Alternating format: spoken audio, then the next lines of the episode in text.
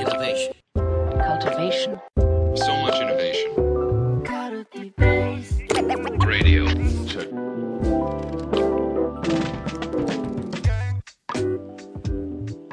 前半ずっと出来すぎくんの話をしていたんですが、はい。えーここからはですね、ちょっと話題を変えまして、はい。えー対話の教科書に何を書くべきかっていう問いでちょっと話していきたいなと思うんですけど、これはあの、カルティベースラジオおなじみの、マネジメントの教科書に書いといてくれたらいいのに、はいはいはいえ。っとなんで書いてくれてなかったんだろう的な、はいはいはいい。わゆる MBA の教科書とか書いても書いてない、うんなんか実際マネージャーになった一番最初にみんなが全員がつまずくこととかいろいろあるよねみたいな話ってこれまでずっとしてありますね。はい。うん。なんかそ、そういう系のところって暗黙的に伝承されてて、うんなんか、それの教科書に書いてほしいんだけど、書いてないことでつまずいて転んだ結果、失敗して、そういうのあるよね、みたいな感じで後追いで継承されるみたいな、あるじゃないですか。そうそう。そうそう。書いといてくれよ、みたいな。先に何教えてくれ。なんですかね。うん。そういうのめちゃめちゃあるよねって。あ、そういえば南さん、歯医者さん行きましたか？行ってないでしょ。し史跡のやつね。そういやいやいや、いやいやいやいやいや、歯石取った方がいいよとかもね、はい。教科書に書いてないんで、はい書いといてほしいですよね。そうなんですよ。虫歯にならないと気がつかないままそれを過ごしていくことになるんで、そうですね。とかね、はい。そうそういう系のやつが、はい。シリーズで、対話？うん対話も、まあ、辞書とかにも書い載ってる言葉だし、はいろんな本があるんで、対話とは、はい対話の定義、はい対話と議論の違いとか、ねはいはいはいそういうことこれまでカルティベースでも話してきましたけど、はい。その結局その対話を、はい。えーこれあれかな？やる側がいですかね。ファシリテーションするとかっていうよりかは、はい自分が対話に臨んだりする上で大事にすべきことみたいなことの、まあ、基本の木みたいなのをお最初に書くとしたら何かってことですよね。東大の先生、東大の先生、ぜひ、専門家としてお願いします。これあれか、はい。僕が仕切りつつ、はい。自分に跳ね返ってくるやつだったのか。まあ、そうですね。一応対、いやいや、専門家の前でね、僕は公爵を答えるのはちょっとね、申し訳ない。いや、まあ、みなべ論もね、後で聞かせてほしいんですけど、なんですかね、はい1ページ目って言われて難しいですね。結局、はいはい対話、対話、対話ね、対話の1ページ目に何書くべきなんでしょうね。はい。対話って、やっぱり、なんか感覚史的にみんな大切だよねっていうのって暗黙的に合意されてることだと思うんですよね。でも、じゃあ対話をしようみたいな感じで、こう、まあ、場に臨んだりとかすると思うんですよね。この場には対話が必要だみたいな感じで。うんでも、それをオープンにバッてやった結果、うまくいくいくイメージみたいなのもないんだよな、みたいな。うん。うん、どうすればいいんだっけみたいにつまずいたり、やってはみたんだけれども、なんかいい場になった感覚はないなとか、うん。結構初手につまずきやすいものなのかなとは思いますよね。そうですね。なんかどこを初手に置くかにもよると思うんですけど、まあはい結構本当にさ、あのー組はい織組織って意味で言うと、コミュニケーション取る機会は全くないとかっていう、そういう状況もあったりするわけじゃないですか。はいはいはい。で、いや結構、あのーいろんなフードの会社さんとはいオンラインミーティングさせていただくと結構驚くんですけど、はいはい。ミーティングが始まる前の、うんなんか、あの全員が集まるまでの最初の2分ぐらいの時間の過ごし方って結構会社によって違いません、はいはいはい。なるほど。んか全員ミュュートしてはいきオフにしたままのところもあれば、はいはい集まった人から喋ってるところもあればみたいな。はいはいはいはい。ありますよね、結構。ななんならなんか、あ始まった間も、あの、始まってからもずっとみんな画面とミュートしたままみたいな。あ 顔知らぬまま終わった人もいるみたいな。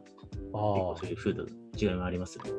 あ、あるかもしれない。なんか最初入った時になんかシーンってなってたりすると、うん。永遠とりあえず一人で話しちゃいますね。こんな まあ、みなべさんはね、確かにね、AKY でいろいろ喋るから。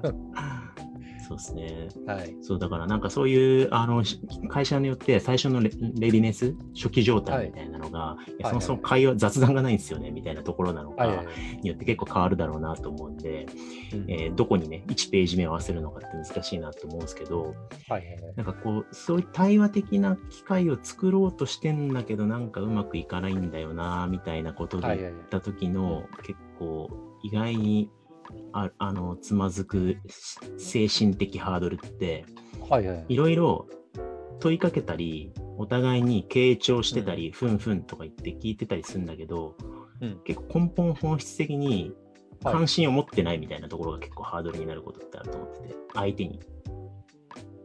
え、なんか、なんだろうな。これ難しいな。やめようかな、この筋。い いやいやいやいやなんか、あのーなんつったらいいんだろう。こう、表表層的、語られてる言葉的には、うんなんかこう、あえっと、なんだろうな、相づちが打たれてたりとか、はい。えーそれに追加の質問をしたりとかしてるんだけれども、はい。なんか、なんだろうな、本当に聞きたいと思って聞いてない時って当然あるじゃないですか、まあ、人なんで。ああ、それはありますね。ありますよね。あるあるで、はいそれこそ僕とみなべさん、あの、人本当は人見知りだから、はい。あの飲み会、大勢の飲み会の帰り道で知らん人と帰りの方向一緒だった時にめっちゃ会話困るみたいな話に、まあ、してましたはい。そうですね。こんな話もしました。はい。なんかそういう、なんかこう場をつないだりとか、儀式的に今、これ対話の場だから聞いた方がいいんだろうな、みたいな、はいはいなん。かある種、こう形式的に対話的に振る舞ってんだけど、実は別に相手に根本的に興味を持ってなかったりとか、はいはいはい。なんかその質問を通して返ってくる答えを何も期待していなかったりとか、はいはいはい。なんかこれ宇田川先生の本で他者と働くっていう本でちょっと今手元にないから明確に覚えてないんですけど、なんか対話の根本的な原理でその相手のことを人として扱うみたいなあの考え方が他者他者と働くに書いてあったと思うんですけど、はいはい。結構そこが実はできてないがためにみんながみんな別に相手の話、相手の意見を本当の意味で聞きたいと思っていないまま今対話すべきだからしてるみたいな状況になるとなんか空転するんですよね対話的コミュニケーションが。ああ、なんか、うん。わかる感覚値があって、なんかこう、相手の会社さんの対話があんまりない文化のところに、ズームでうん。パッて入った時って、なんとなく空気感でわかるじゃないですか。うんうんまあ、分かる感覚があってでアジェンダだけとかトピックだけがそこにあったりとかしてでそれに準じてこう順番的に話すみたいな。で、うん。なんかそれのそのあ向こうで相手が何を思ってるかとかにはあんまり興味を持ってない感覚値みたいなのがあって、うんなんかそういう時のファシリテーションとか対話のところで結構大切にするのがまずそこの場だったり相手に対して興味を持たせるアテンションをするみたいなのは一番最初にするかもしれないですね。はいはいはいはい。はいはいはい。なるほどね。そうそうそう。はい結構これあの、いろんなところに共通するなんかそう根本課題のような気がしていて、はいはい。でこれって多分、あの、そもそもその組織風土的に、うん。まあ人って、まあ、ぜ全全体として自分の自分がいて、それっはて自分自身も分かってないから、他者に100%理解してもらうなんてことって、まあ、僕とみなべさんみたいに共同経営者ではい。1年ずっとやってても、うん。あのー知り得ないわけじゃないですか。プライベートの時間何しててとか、はいはいね、あの本当の意味で家族とどういうコミュニケーションしててみたいなこうぜ本当の全体のことってん当然仕事の中で見えないんで部分発露なんですね基本は。いや僕は東大の先生のことをなんかジェミニのように思ってますよ。何それジェミニ。双子ってことです。それ確かによくおっしゃってますね。おっしゃってますね。はい。さんがね、よくね、僕にね、はい。安西さんは、ふた生き別れの双子、双子だみたいなね、メタファーでね、はい。言ってくれて、社内がね、はい。いや、違うと思いますよ、みたいな。はい。言ってるっていう、まあ、くだりが、まあ、よくありますけど、まあ、その、共同経営者として、そのパートナーシップとして、はい。一心同体感は僕も感じてますけど、はい。まあ、とはいえ、あのー100は自分自身も知り得ないから、他者には分かり得ないみたいな部分ってあるじゃないですか。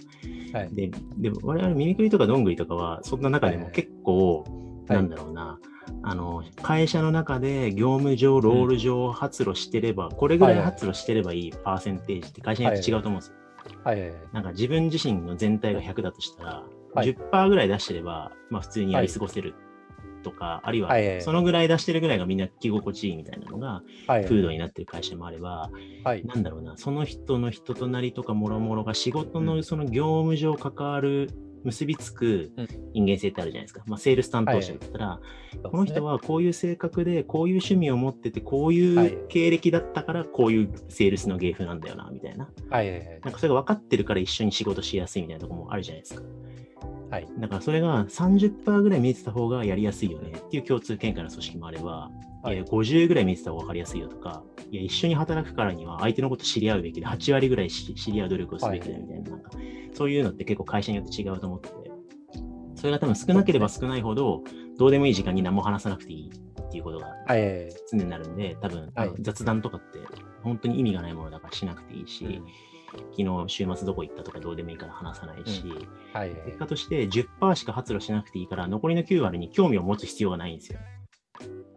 まあそうですね。そうそう。はいあの業務上不都合が起こらない発露してる部分だけはいが可視化されて共有できてればいいんで、うん。で結構その目に見えない部分のその人に対する関心みたいなのがないと対話って成立しないと思うんで、はい。結構僕はあのあの対話の教科書に書くべきことの1ページ目に書くのがふさわしいかどうかわかんないけど、目に見えない相手の今見え目に見えていない発露していない部分に対する関心と想像みたいなのが実ははい。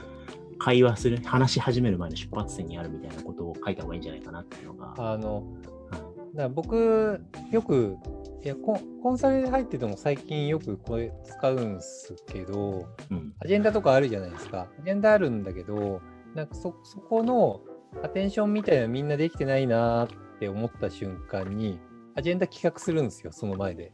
その場で。このアジェンダやめようっていう。